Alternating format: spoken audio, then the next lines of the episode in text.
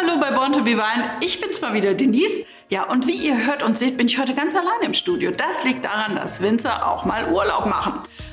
Aber Vorfreude ist ja nun die schönste Freude und deshalb verrate ich euch, wie es weitergeht nach der Born to be Wine Sommerpause. Wir starten am 9. September mit Sebastian Borthäuser. Er ist Sommelier, er ist Autor, er ist Verkoster und er ist so ein richtiger Weinwisser. Und danach geht's weiter mit Markus Molitor, der Moselwinzer, der ein richtiger Workaholic ist und dem die Augen leuchten, wenn er über seine eigenen Weine spricht.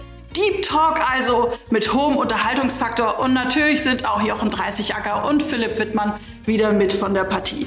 Und wenn ihr uns zu sehr vermisst, dann hört doch einfach mal in die 28 Folgen rein, die wir schon veröffentlicht haben oder schaut auf unserem Instagram-Kanal, da ist nämlich auch immer ein bisschen was los. In diesem Sinne, bleibt uns gewogen, einen schönen Sommer, bis ganz bald, macht's gut, eure Denise.